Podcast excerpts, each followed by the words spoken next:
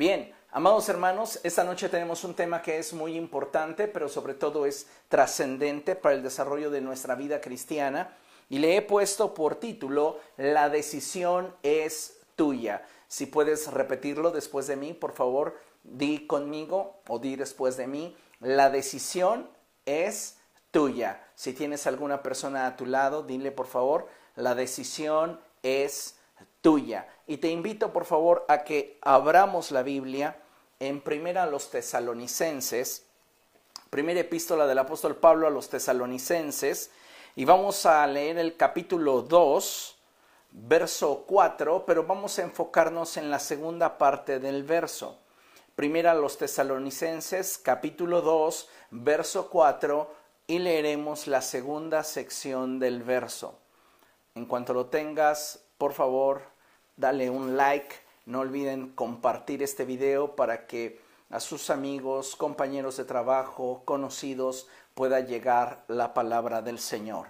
Bien, primero a los tesalonicenses, capítulo 2, verso 4, la segunda parte del verso dice de la siguiente manera, no tratamos de agradar a la gente, sino a Dios, que examina nuestro corazón. Voy a volverlo a leer y dice, no tratamos de agradar a la gente, sino a Dios que examina nuestro corazón. ¿Sabe una cosa? Hoy como sociedad de iglesia estamos atravesando por un tiempo de prueba y de estrechez. Como muchos de ustedes se habrán dado ya cuenta, la presión que está ejerciendo el aislamiento social y las diferentes circunstancias de estrechez que cada persona enfrenta suelen manifestar y revelar en muchos casos lo mejor de las personas, pero también en otros casos lo peor. Necesitamos nosotros como Iglesia de Jesucristo hoy determinar cuál será la forma en la que habremos de responder ante las circunstancias que estaremos enfrentando, no solamente en nuestro día a día, lo que es cotidiano, sino también en aquellas circunstancias que pudieran llegar de repente a nuestra vida.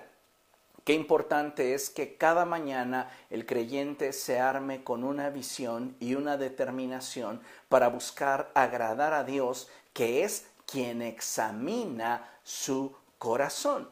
En este periodo de aislamiento y tiempo en el cual muchas personas obviamente no nos estamos congregando, pareciera de pronto que esto nos da cierta permisividad en nuestro actuar, en nuestra conducta, y de repente pareciera que los cristianos espiritualmente y naturalmente hablando comienzan a relajarse. Pues como ya no voy a la iglesia, entonces ya me permito hablar en mi casa con más groserías. Como ya no voy a la iglesia, entonces ya me permito ir a la vinatería y comprarme un licor o comprarme unas cervezas como ya no voy a la iglesia, entonces ya puedo traer en mi carro eh, la cajetilla de cigarros y de tiempo en tiempo fumarme un cigarrillo o comenzamos de alguna manera a relajar nuestro estilo de vida y a ser permisivos. Algo que debemos de entender es que si bien estamos atravesando por un momento de estrechez como sociedad y esto va a provocar que en nosotros se manifieste aquello que gobierna en nuestro interior el que muchas personas hoy día estén tomando esas aparentes salidas fáciles para relajarse del estrés que están experimentando, y lo pongo entre comillas, al interior de sus hogares, es un mero pretexto simplemente para manifestar lo que está gobernando en su interior. En el pasaje que leímos, el apóstol Pablo claramente dice, no buscamos agradar a la gente, sino a Dios, que es quien examina nuestro corazón. Así que necesitamos entender que sea cual sea nuestra motivación, ésta siempre estará desnuda delante de los ojos de Dios. Sea cual sea nuestra aparente justificación, Dios detrás de ella conoce por qué estamos actuando de determinada forma. Y hoy más que nunca considero que la iglesia de Jesucristo tiene que levantar la voz y tiene que levantarse para ser ejemplo de compromiso para con Dios. Yo no me voy a inclinar para intentar agradar a aquellos que en torno a mí conviven y volverme a ellos. Dice la palabra de Dios que ellos se vuelvan a ti, pero tú no te vuelvas a ellos. Lamentablemente, como ya mencioné, la realidad es que muchos cristianos estaban acostumbrados a la práctica de una religión con sus leyes, normas y con ese severo trato del cuerpo aunque en realidad, como dice la escritura, toda esa disciplina en nada sirve frente a los apetitos de nuestra naturaleza pecaminosa. Entonces lo que necesitamos es realmente una renovación en nuestra manera de pensar y una restauración en nuestro corazón. Porque si ahora que los templos están cerrados, ahora que las iglesias están cerradas y nosotros nos sentimos libres, y lo vuelvo a poner entre comillas, para hacer todo lo que se nos pega la gana conforme a nuestros impulsos, que corresponden con la vieja naturaleza, amado hermano, déjeme decirle que usted no ha abrazado realmente un compromiso con Cristo. Puede ser que usted esté practicando una religión que de alguna manera ha logrado entretenerle, pero no está logrando la transformación a la cual Jesucristo le invitó el día en el cual Él se reveló a su corazón. Muchas personas pueden tener justificaciones para determinadas decisiones, pero recordemos que el Señor es el que examina nuestros corazones. Yo creo firmemente que como iglesia necesitamos atrevernos a dar pasos firmes en cuanto a la búsqueda del rostro de Dios. Muchas veces estoy seguro que lo hemos intentado y yo creo fielmente que usted ha intentado buscar el rostro de Dios, pero lo cierto es que muchas de esas veces en las cuales usted ha estado intentando buscar el rostro de Dios, se ha quedado precisamente en eso, un intento. Pero si algo he descubierto es que si realmente tenemos el deseo por agradar a Dios, vamos a tomar las medidas que sean necesarias para poderlo lograr. Aquí se trata de descubrir qué tan comprometido estoy con Jesucristo, qué tan comprometido estoy con el Evangelio, qué tan convencido estoy del mensaje de la cruz. Porque si estamos hablando de que como hijos de Dios estamos abrazando conductas basado en la situación que estamos enfrentando y comportamientos basados en la justificación de que ahora no hay quien en derredor nuestro nos juzgue, pues déjame decirte que ante los ojos de Dios todas las cosas están desnudas. Y si alguien debería de preocuparte por qué es lo que está viendo en tu vida, no es la gente que te rodea, principalmente es Dios, porque Él es el que examina nuestro corazón. Como seres humanos es cierto que somos imperfectos, pero debemos considerar que si le permitimos a Dios gobernar en nuestros corazones y dejamos que el Espíritu Santo nos dirija, nuestro caminar con el Señor será por mucho mejor a aquel que pudiéramos alcanzar a través de nuestro esfuerzo personal.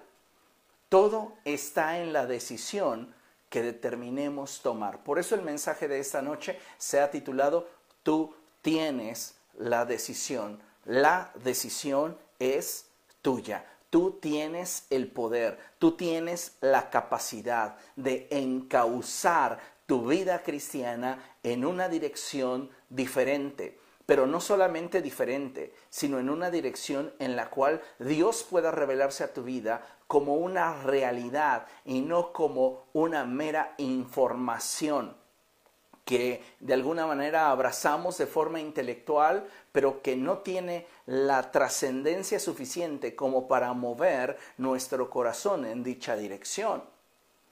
Durante mucho tiempo se ha hablado de la forma en la cual Dios desea que cada uno de nosotros le entregue su corazón y le sirva. Sin embargo, muchas veces somos nosotros mismos los que nos negamos a profundizar en una relación íntima y real con Dios. Una relación no basada en vana información, sino una relación basada en la experiencia obtenida en la intimidad con Él y la revelación de su palabra. Fíjese qué diferencia hay entre tener una relación con Dios basada en una vana información, así como lo expresaba Job, de oídas te había oído, a una relación basada en la experiencia y en su palabra revelada en nuestro corazón. Job mismo continúa diciendo, de oídas te había oído, mas ahora mis ojos te ven. He dejado de tener una revelación parcial y superficial de ti, una relación basada en información carente acerca de tu naturaleza y tu carácter, pero hoy puedo ver más allá porque hoy tengo una experiencia contigo. Y eso es lo que como hijos de Dios deberíamos de buscar, el tener diariamente una experiencia con Jesús. ¿Para cuántos de ustedes Jesucristo es real? ¿Para cuántos de ustedes Jesucristo es mucho más que la práctica de una religión, mucho más que el ejercicio de una actividad? Déjame decirte que la respuesta positiva a esta pregunta es de un porcentaje muy bajo dentro de la iglesia cristiana. Porque para muchas personas Jesucristo es simplemente información, pero no han tenido un encuentro con Él que les permita tener una relación basada en experiencia y revelación de su palabra al corazón.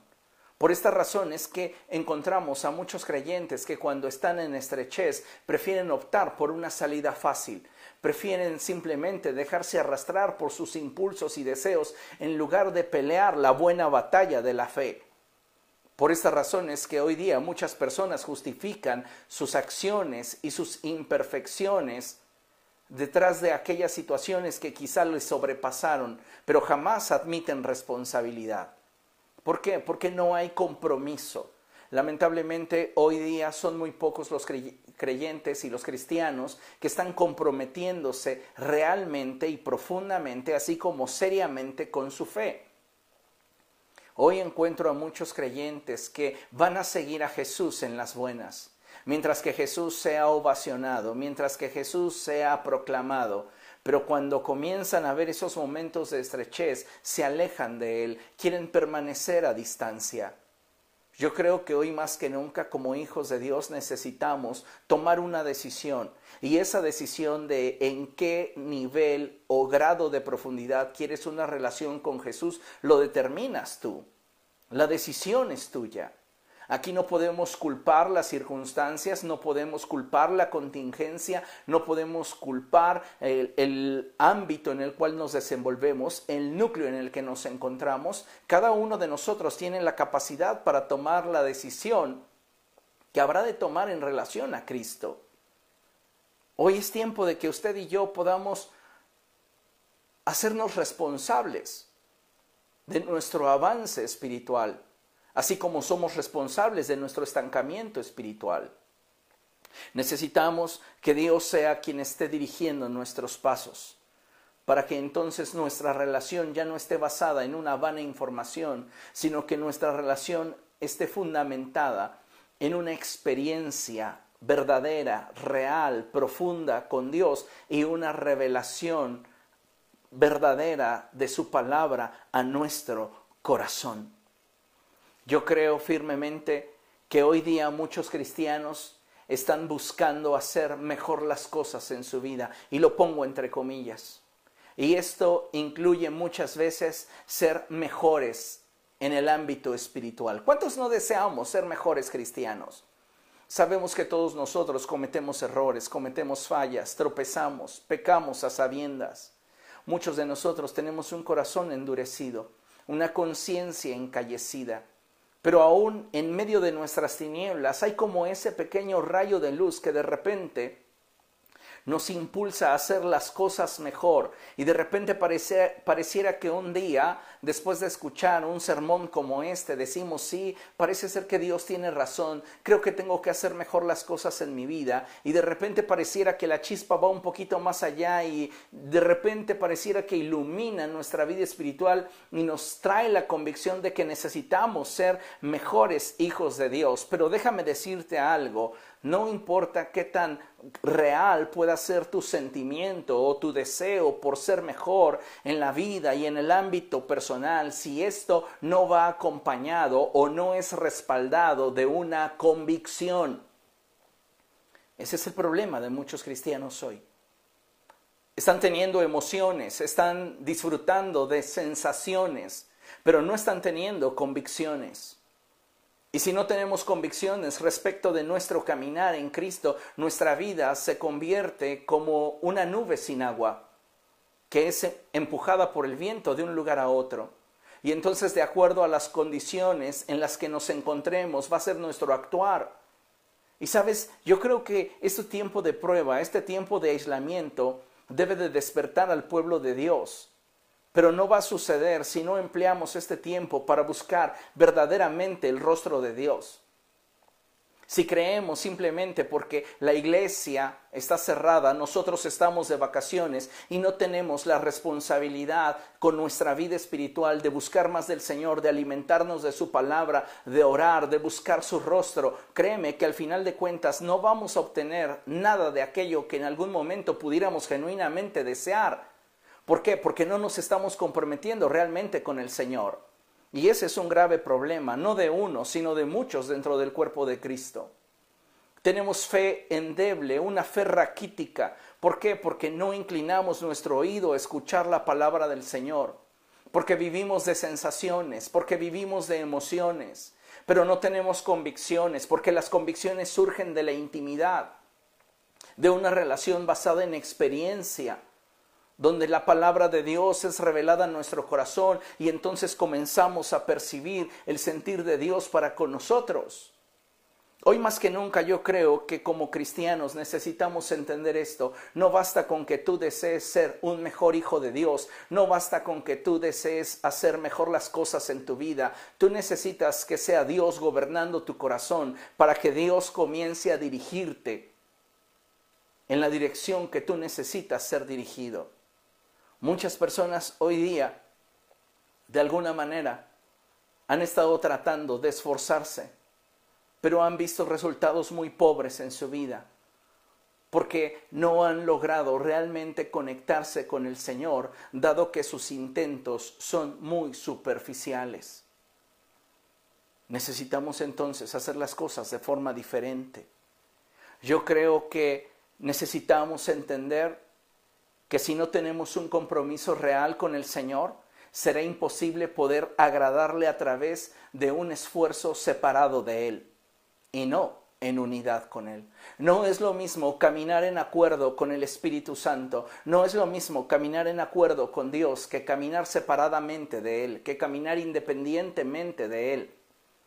Hoy la iglesia de Jesucristo tiene que levantarse y tiene que tomar la decisión de buscar el rostro de Dios y esforzarse por cada día agradarle. Como dice el apóstol Pablo, no buscamos agradar a la gente. Queremos agradar a Dios, que es quien examina nuestro corazón.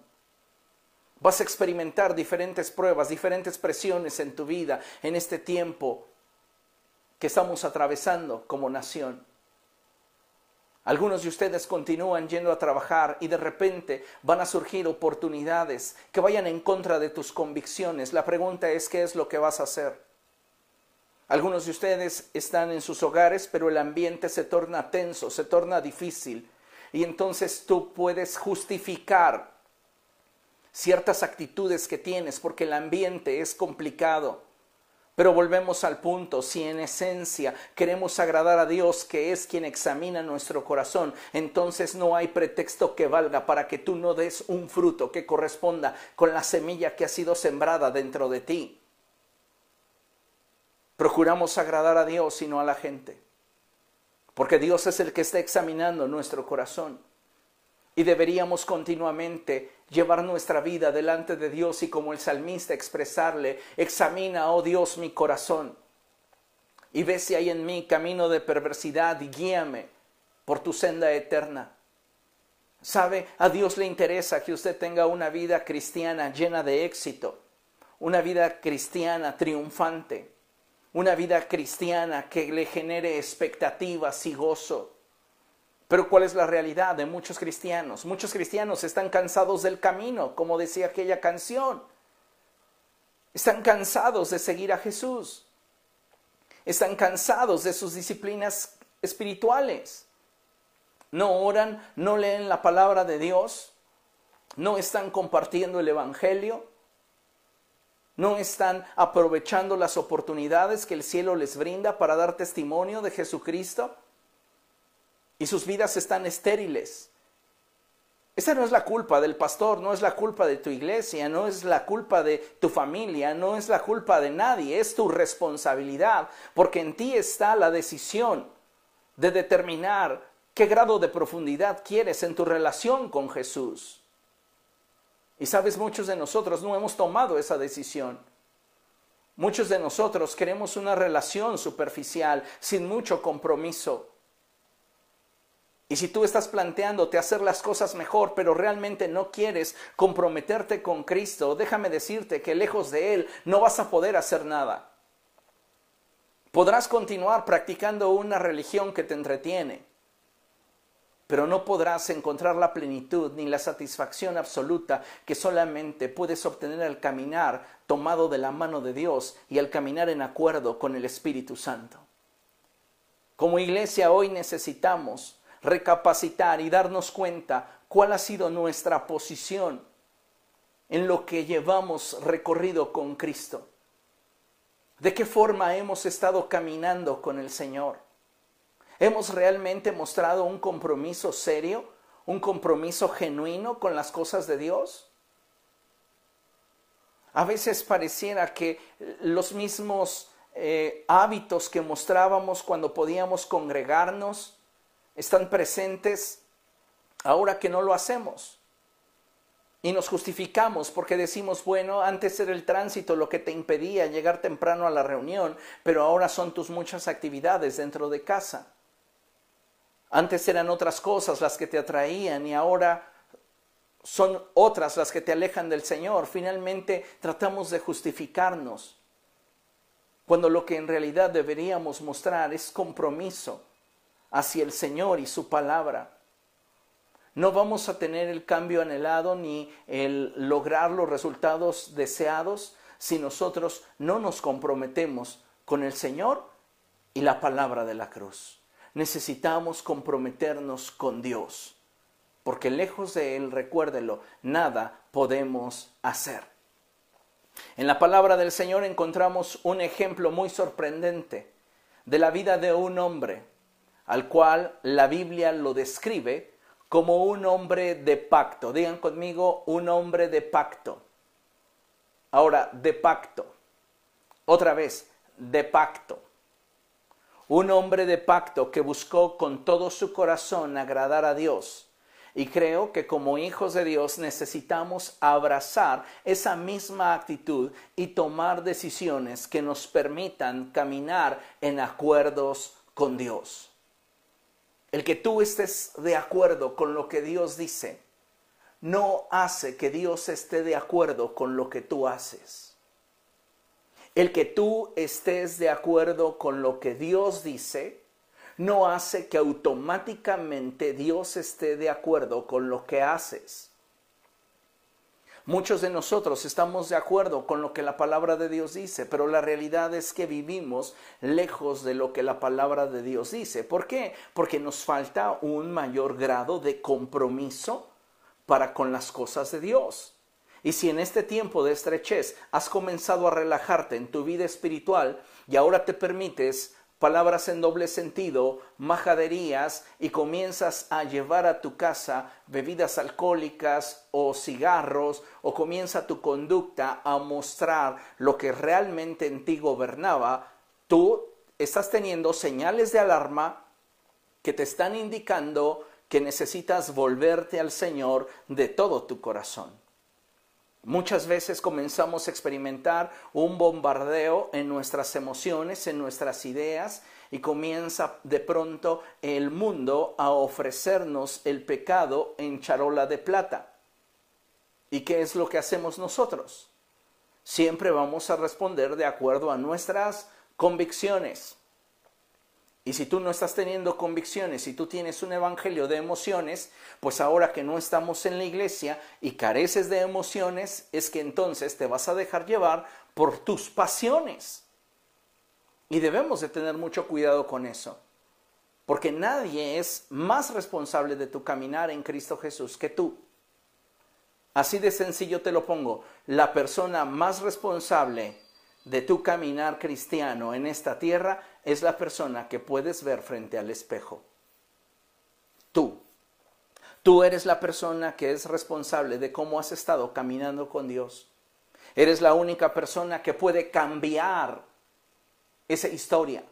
Nadie más puede hacerlo. El pastor no lo puede hacer. Los líderes no lo pueden hacer. Tu cónyuge no lo puede hacer. Tus hijos no lo pueden hacer. Tus padres no lo pueden hacer. Entonces, ¿quién lo puede hacer? Tú. Solo tú, rindiéndole tu voluntad a Dios, puedes permitir que la obra del Espíritu Santo comience a trabajar en ti. Y entonces el Espíritu de Dios comience a transformarte a imagen de Jesucristo. Pero si nosotros no permitimos que la obra del Espíritu sea en nuestro corazón, entonces difícilmente vamos a lograr un resultado que realmente nos permita reflejar a Jesucristo. Como ya te mencionaba, en la palabra de Dios se menciona la vida de un hombre de pacto, un hombre que volvió su corazón a Dios con una verdadera pasión, con una verdadera intensidad, con un verdadero deseo de agradar al Señor. Y su nombre de este personaje es Josías. Acompáñame por favor a segundo libro de Reyes. Vamos a abrir la escritura en segundo libro de Reyes. Segundo libro de Reyes, capítulo 22.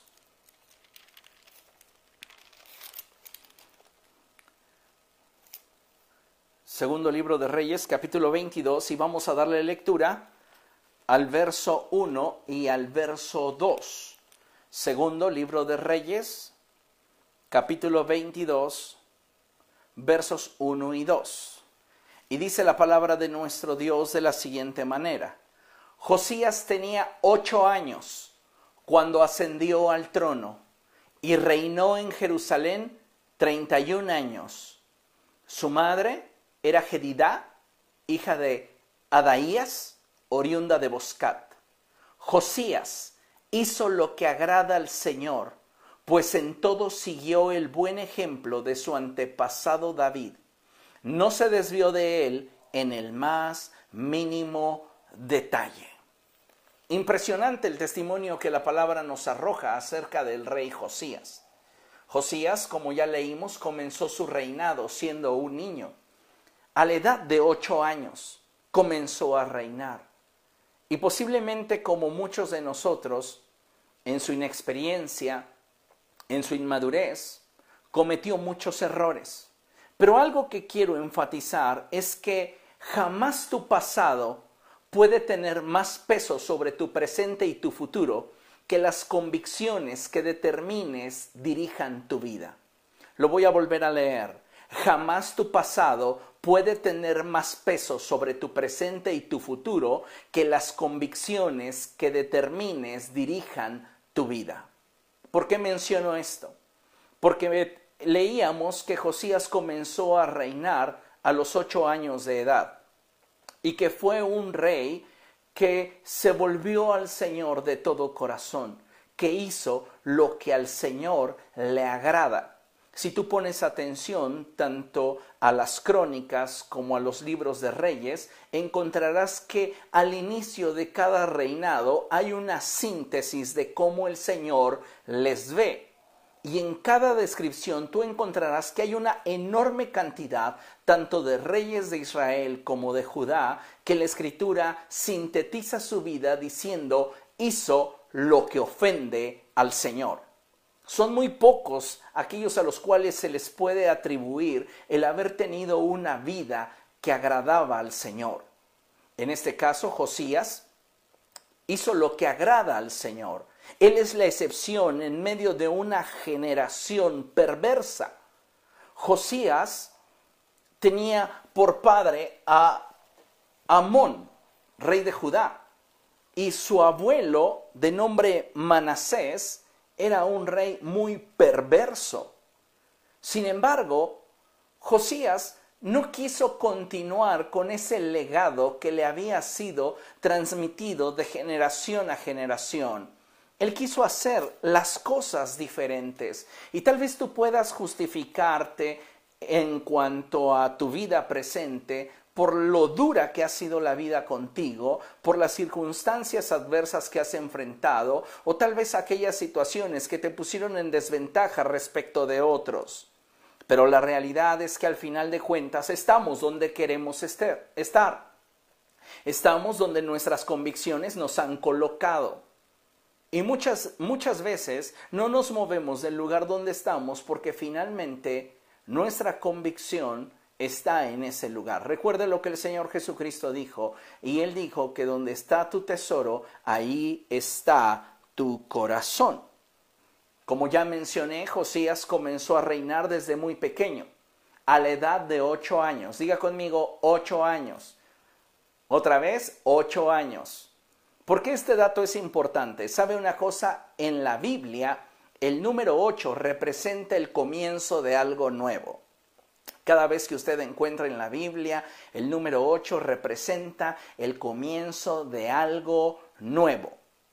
Pero algo que llama mi atención sobre la vida de Josías es que a pesar de tener un contexto lleno de errores, fallas y sobre todo el haber crecido en un ambiente espiritualmente desfavorable y alejado del Señor, Josías tomó la decisión de no continuar con el legado que sus antepasados le habían dado.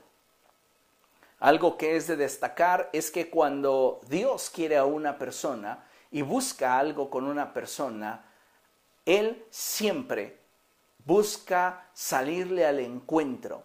Y en el caso de Josías, Dios desde muy temprano en su vida le buscaba. De hecho, Josías estaba interesado en la restauración del templo del Señor. Así que aquí podemos ver que Él pone en nosotros el querer como el hacer. Josías tenía ese deseo porque el templo del Señor fuera restaurado. Y dice la palabra del Señor que en el año 18 de su reinado, él teniendo aproximadamente la edad de 26 años, siendo un joven, al pedir que buscaran en el templo los fondos, el dinero para pagarle a todos aquellos que estaban restaurando el templo, encontraron la ley de Moisés, que estaba ahí en el templo, abandonada.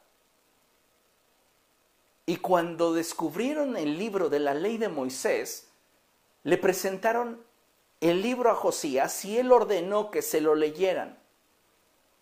Como consecuencia de este suceso, y usted puede leer toda la historia en este capítulo 22 y el capítulo 23 del segundo libro de Reyes, la historia del rey Josías, como consecuencia de este suceso, la palabra de Dios nos muestra que Josías tuvo un cambio trascendente en su vida. Vea lo que dice la palabra del Señor. Vamos, por favor, ahí a Segundo de Reyes 22 en el verso 2.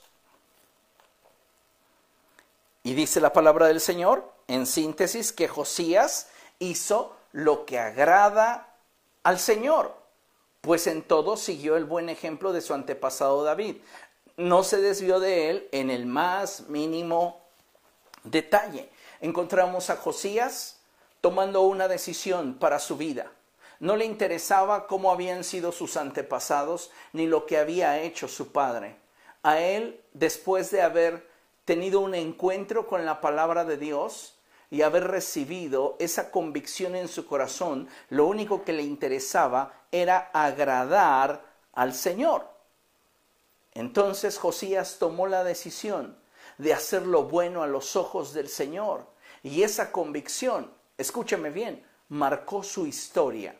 Déjeme decirle algo, y es que de acuerdo a las decisiones que tomamos y al compromiso que con nuestras convicciones tengamos, será la forma en la cual nuestra historia será escrita, conocida y leída por otros. Es de acuerdo a nuestro grado de convicción y compromiso hacia nuestras convicciones, lo que finalmente determina cómo es que es escrita nuestra historia, conocida por otros y leída por la gente que vendrá después de nosotros. Hoy, muchos años después, nosotros podemos leer la vida de Josías y lo que podemos extraer de esta vida es que él fue un hombre que hizo lo que al Señor le agradaba. Y me llama mucho la atención la forma en la cual Josías respondió a la palabra revelada a su corazón. Vaya conmigo, por favor, al capítulo 23 de segundo libro de Reyes y vamos a leer el verso 25. Segundo libro de Reyes, capítulo 23, verso 25. Fíjese lo que dice ahí la palabra del Señor. Vuelvo a repetir la cita, segundo de Reyes, capítulo 23, verso 25. Y dice la palabra del Señor así, ni antes ni después de Josías hubo otro rey que como él se volviera al Señor de todo corazón, con toda el alma y con todas sus fuerzas, siguiendo en todo la ley de Moisés. Ni antes ni después de Josías hubo otro rey que como él se volviera al Señor de todo corazón. Estamos hablando de un joven. Y hoy pareciera que en muchos hogares se justifica a ese joven que no quiere ir a la iglesia, que no quiere nada de Dios, que no quiere participar de las cosas del Señor, porque es joven. ¿Sabe? Cuando hay verdaderas convicciones en el corazón, la edad no es trascendente. ¿Qué es lo que podemos darnos cuenta? Que muchas de estas personas que argumentan sobre su edad o su posición o sus circunstancias carecen de convicciones. Hoy deberíamos, más que nunca, tener en consideración que si buscamos agradar a Dios, necesitamos primeramente fortalecer nuestro corazón con convicciones. Porque si lo único que yo poseo son emociones que son derivadas de un ambiente dentro de la iglesia. Cuando ese ambiente no se da, entonces mi vida espiritual se esfuma. Hay personas a las que les gusta asistir a la iglesia porque les gustan los cantos, porque les gustan las letras, porque emplean ese tiempo para poder desahogar su corazón. Y en lugar de centrarse en el trono de Dios, comienzan a centrarse en sí mismos. Y entonces comienzan a desahogarse en la presencia de Dios, lo pongo entre comillas, sin Dios. Y cuando tú le privas de esa sensación que le lleva a tener una emoción, entonces no le queda nada, porque nunca tuvo convicción. La iglesia de Jesucristo de este siglo XXI más que nunca necesita convicciones. Y esas convicciones, como mencioné al principio, solamente pueden surgir de la intimidad con Dios y de la revelación de su palabra. No hay otra forma. Josías descubre que hubo un hallazgo en el templo. Y el hallazgo fue que encontraron el libro de la ley de Moisés. Él quiere que se lo lean y conforme lo va leyendo, el Espíritu Santo comienza a provocar en él una convicción tan fuerte, tan reacia, que no le interesa cómo ha vivido su familia, ni cómo vivirán después de él. Lo único que le interesa es qué va a hacer él delante de lo que Dios le está mostrando. Y su decisión fue volverse al Señor con todas sus fuerzas, con todo su corazón, con toda su mente. Dice la palabra de Dios que ni antes ni después de Josías hubo otro rey que se volviera con la misma pasión y la misma entrega al Señor como lo hizo él. Hoy urgen hombres y mujeres como Josías. Hombres y mujeres que dejen a un lado el sensacionalismo, el emocionalismo, el egoísmo y comiencen a caminar en convicciones con Jesús. Amados hermanos, la decisión es suya. La forma en la cual habremos de caminar con Cristo no lo determinan las circunstancias que en torno a nosotros acontecen. No lo determina este momento de estrechez por el cual estamos atravesando. No lo determina tu edad, ni tu condición socioeconómica, ni tu condición física. Lo determinan tus convicciones. Porque pudieras tener todo lo que hoy no tienes y aún así no tener la fuerza como para seguir a Jesús con devoción. Porque lo que hoy te distrae, te podría distraer en un grado aún incluso mayor. Si tuvieras todo lo que hoy no tienes.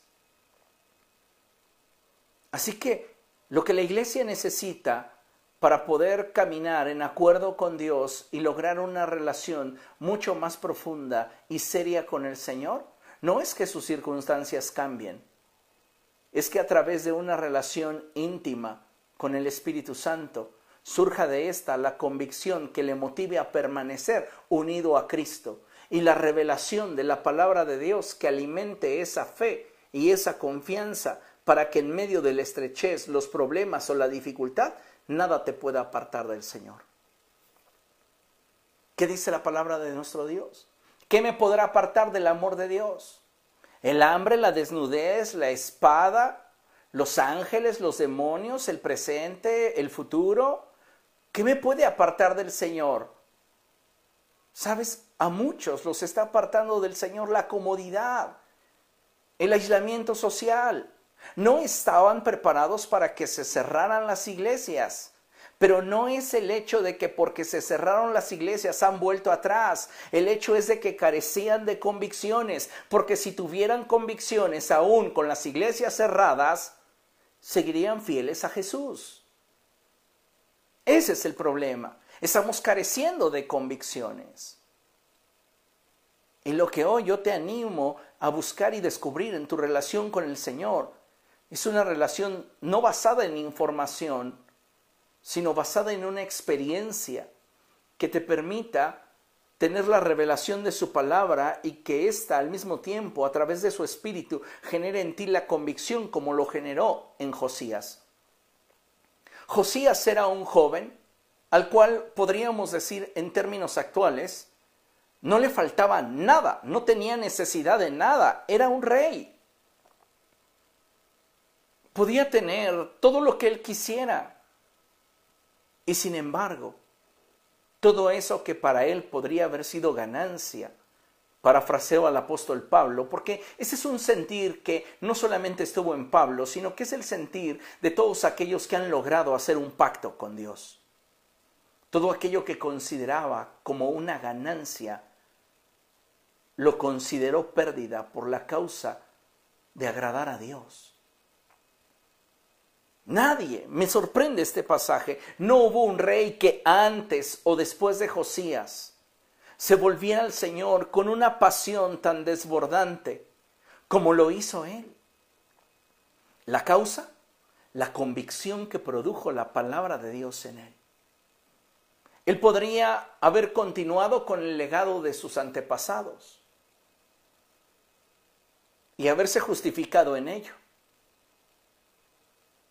Pero sabes, él sabía que la decisión era personal y la tomó. Buscó al Señor con todo su corazón. La Biblia nos enseña que Josías agradó al Señor con su vida, porque tomó la decisión de hacer un pacto con Dios. Escucha bien esto, no solo le hizo una promesa a Dios, Aquí hay una gran diferencia que me gustaría destacar. Porque hoy día es muy común entre los creyentes que haya cristianos que le hagan promesas a la ligera a Dios. De entrada, dice la palabra del Señor, que no le hagas promesas al Señor si no estás dispuesto a cumplirlas. Porque a Él no le agrada que le prometan algo que después no le van a cumplir. Y la escritura añade Mejor es que no prometas y no que prometas y no cumplas. Ahora, hoy abundan los creyentes que de forma superficial le hacen promesas al Señor. Dios no está buscando una generación que le haga promesas. Dios está buscando una generación que como Josías vayan un paso más allá y hagan pactos con Él. Dios está buscando cristianos, cristianas, que determinen en su corazón tener pactos con Dios. Déjame decirte que considero que la clave del éxito en la vida del creyente y el que podamos obtener el resultado que anhelamos en Cristo obedecerá principalmente a los pactos que cumplamos con Dios.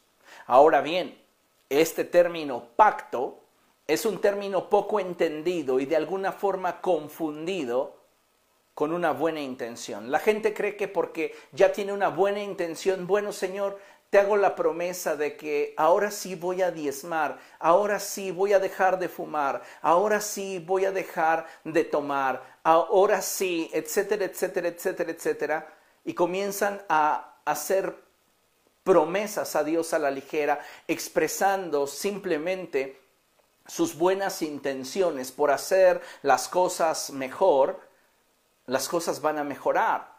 Pero como mencionaba al principio, requerimos de convicciones. Y las convicciones no te van a llevar simplemente a prometer, sino que las convicciones te van a llevar a un punto en el cual no solamente aspires a través de una buena intención a agradar a Dios, sino que te vas a comprometer con agradar a Dios. Y esto, señores, es un pacto. Porque un pacto habla de compromiso que trasciende a nuestras emociones o motivaciones. ¿Cuántas veces nos sentimos sin una emoción? Hablemos de nuestra vida cristiana. Muchas personas en realidad no, no, no decimos, ay, siento muchas ganas de orar. Hay días en los cuales no tenemos ganas de orar. No nos produce una emoción orar, pero conforme oramos, el Señor se encarga de revelarse a nuestro corazón y si nosotros somos entendidos, comenzamos a deleitarnos en Él y descubrimos su maravillosa persona. Por otro lado, hay personas que dicen, yo no voy a orar. ¿Por qué? Porque no tengo ganas. Porque tengo mucho trabajo. Porque tengo muchas ocupaciones. Porque el ambiente en casa no es el más favorable. Y sabes, cuando tú hablas de un pacto, te comprometes más allá de la emoción, más allá de la motivación, porque tienes un pacto. Es un compromiso que nos obliga a cumplir un acuerdo. Eso es un pacto. Y Josías hizo un pacto con el Señor. Josías quería agradar a Dios. Y a él no le bastaba simplemente hacerle promesas a Dios. Josías quería realmente conocer al Señor y agradarle. Y por ese motivo es que se volvió al Señor de todo su corazón, con toda su mente y con toda su fuerza. Hoy como iglesia tenemos que recapacitar si acaso este tiempo de estrechez nos está debilitando espiritualmente. Y si nos está debilitando espiritualmente, amados hermanos, es porque no hemos estado cultivando nuestras convicciones. No le hemos estado dedicando tiempo a nuestra vida espiritual para fortalecerla. Nos hemos estado dejando arrastrar por la emotividad o por las circunstancias, por las situaciones que vivimos y hemos poco a poco estado soltando la mano de nuestro Dios. Consideremos el ejemplo de Josías y busquemos al Señor con seriedad.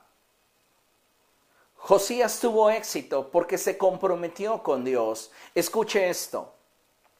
La forma en la cual cada uno de nosotros tome sus pactos con Dios determinará los ajustes que realizará en su vida y en aquello que permitiremos crecer en nuestro interior. Como ya mencioné, Josías tenía un legado, un legado de perversidad, un legado de una vida frívola y libertina. Y Josías siendo joven, no quiso vivir en esa herencia, en ese legado. Él tomó una decisión por él y para él. Todo aquello que podría haberse considerado como lo que era la vida que un rey debía vivir, a él no le pareció tan agradable como el proponerse día a día agradar al Señor. Cada uno de nosotros, de acuerdo a la forma en la cual tome sus pactos con Dios, va a determinar qué ajustes tendrá que hacer en su vida. Si usted lee con atención esos pasajes, se va a dar cuenta que Josías hizo un montón de reformas bajo su gobierno. Reformas que a muchos no le gustaron.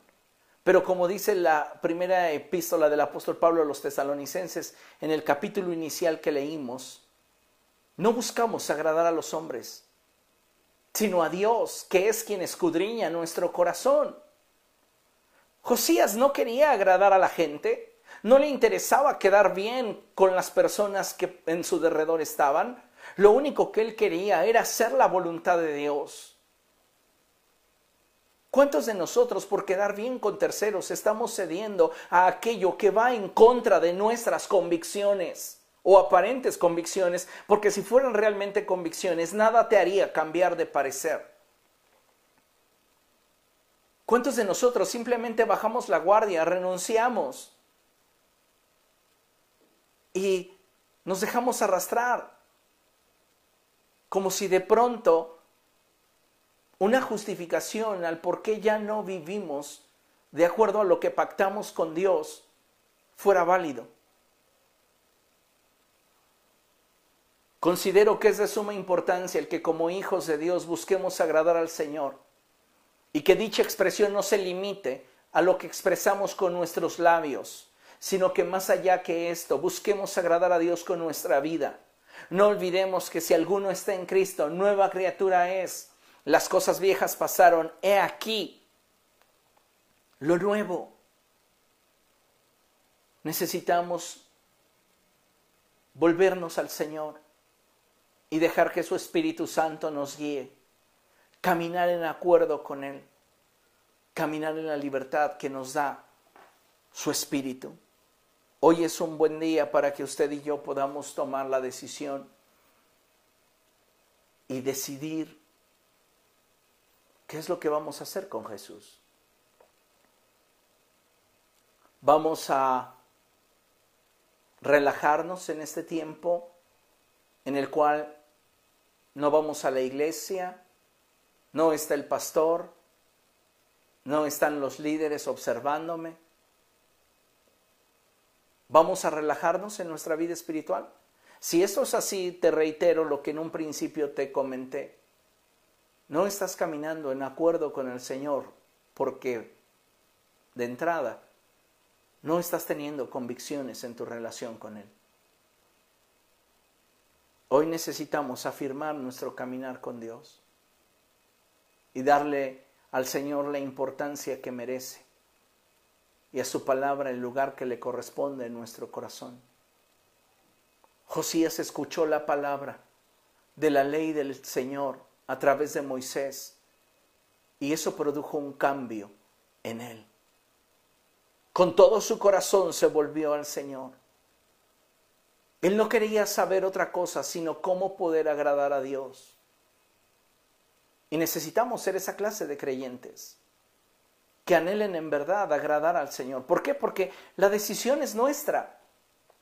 La decisión es tuya. No podemos culpar a nadie de la condición en la cual se encuentra hoy nuestra vida espiritual. Cada uno de nosotros somos responsables y necesitamos entender esta verdad. Porque recordemos lo que la Escritura dice, cada uno de nosotros dará cuenta a Dios de sí, tanto de lo bueno que hayamos hecho como de lo malo. Así que yo creo que este es un buen momento para considerar el ejemplo del rey Josías y darnos cuenta que para nosotros nos está llegando ese nuevo comienzo, esa nueva etapa en nuestra vida.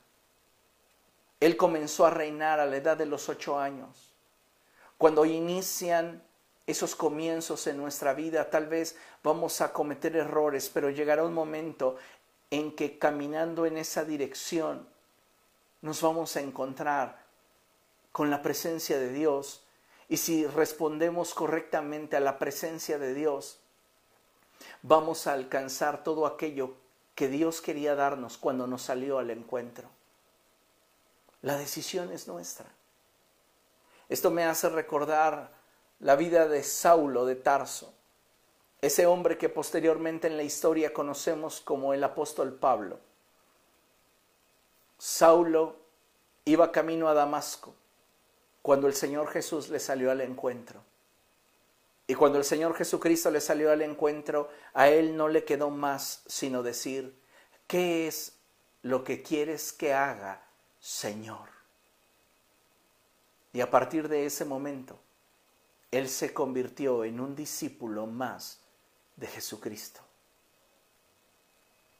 ¿Cuántos de nosotros estamos respondiendo a ese encuentro que Dios desea propiciar con nosotros cada día? ¿O estamos justificándonos detrás de nuestras circunstancias, detrás de nuestra apatía, detrás de nuestra monotonía, detrás de, nuestra, de nuestro desinterés? para culpar a otros del por qué hoy no queremos leer la Biblia, del por qué la iglesia nos decepcionó, del por qué la iglesia nos lastimó, de por qué tal o cual pastor nos hirió. Más allá de todo eso, y aun cuando tuvieras un argumento válido, déjame decirte que la responsabilidad de cómo estás caminando con Jesús es tuya. Y eso es algo que hoy necesitamos entender, asimilar y tomar una decisión respecto de eso. Para finalizar, quiero que por favor leamos Romanos capítulo 12, verso 1, epístola del apóstol Pablo a los romanos. Romanos capítulo 12, verso 1. Y dice la palabra del Señor de la siguiente manera. Por lo tanto, hermanos, tomando en cuenta la misericordia de Dios, les ruego que cada uno de ustedes en adoración espiritual ofrezca su cuerpo como sacrificio vivo, santo y agradable a Dios. El apóstol Pablo nos da una exhortación en la cual cada uno de nosotros debe de saberse responsable de cómo es que se presenta delante de Dios.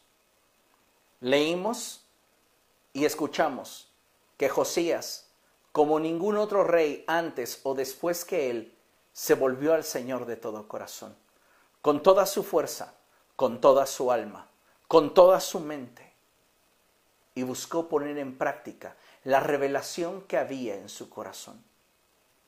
Hoy el apóstol Pablo nos dice preséntense delante de Dios como un sacrificio vivo, santo y agradable a Dios. El sacrificio vivo corresponde a una vida rendida a los pies de Jesús, basada en una comunión con Él. Recuerda cuando el Señor Jesucristo dijo que quien comiera su carne y bebiera su sangre tenía realmente vida. A esa relación de intimidad es a la que Pablo se está refiriendo a una relación en la cual hay intimidad con Jesús.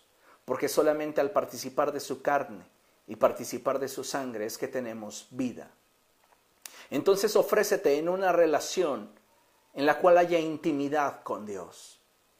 También dice el apóstol que ofrezcamos nuestra vida como un sacrificio santo.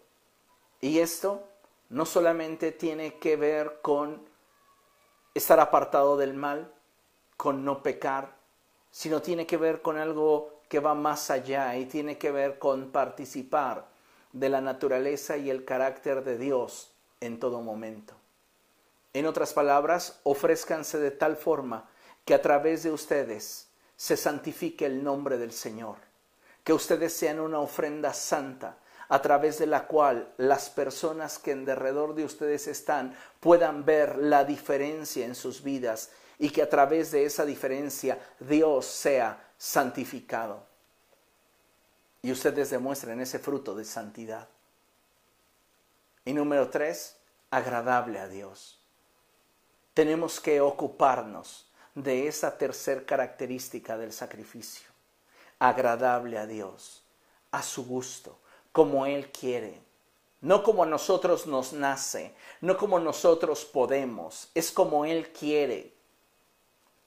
Y cuando lo hagamos de esta manera, nuestra vida subirá de nivel e irá hacia nuevas profundidades en Cristo Jesús. Así que tomemos el desafío. Volvámonos al Señor de todo corazón. Y si tú estás relajándote en tu vida espiritual, oro porque tengas convicción y te vuelvas al Señor de todo corazón. No es justificación que los templos estén cerrados, que las iglesias estén cerrados. Si somos estrictos en cuanto al concepto bíblico, los templos y las iglesias son edificios. Tú y yo somos la iglesia del Dios vivo. Y los templos son nuestros cuerpos. Así que ofrezcámonos a Dios como un sacrificio vivo, santo y agradable a Él y no nos justifiquemos en el hecho de que por causa de este aislamiento social le estamos dando rienda suelta a nuestros deseos y pasiones, porque ya no vamos a la iglesia.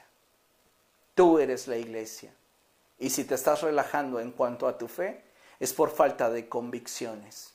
Si hoy oras menos que cuando estaban abiertos los edificios, y los auditorios o las carpas o las bodegas, lo que a ti te motivaba era una emoción. Pero si hoy continúas orando lo mismo y aún más, es porque lo que a ti te sostiene es una convicción. Así que determinemos si vamos a ser creyentes de emociones y sensaciones o vamos a ser cristianos de convicciones. Josías tuvo convicción. Convicción que la palabra de Dios le dio. Y entonces él respondió, ¿qué vas a hacer tú? ¿Qué vas a hacer tú? La decisión es tuya. Amén.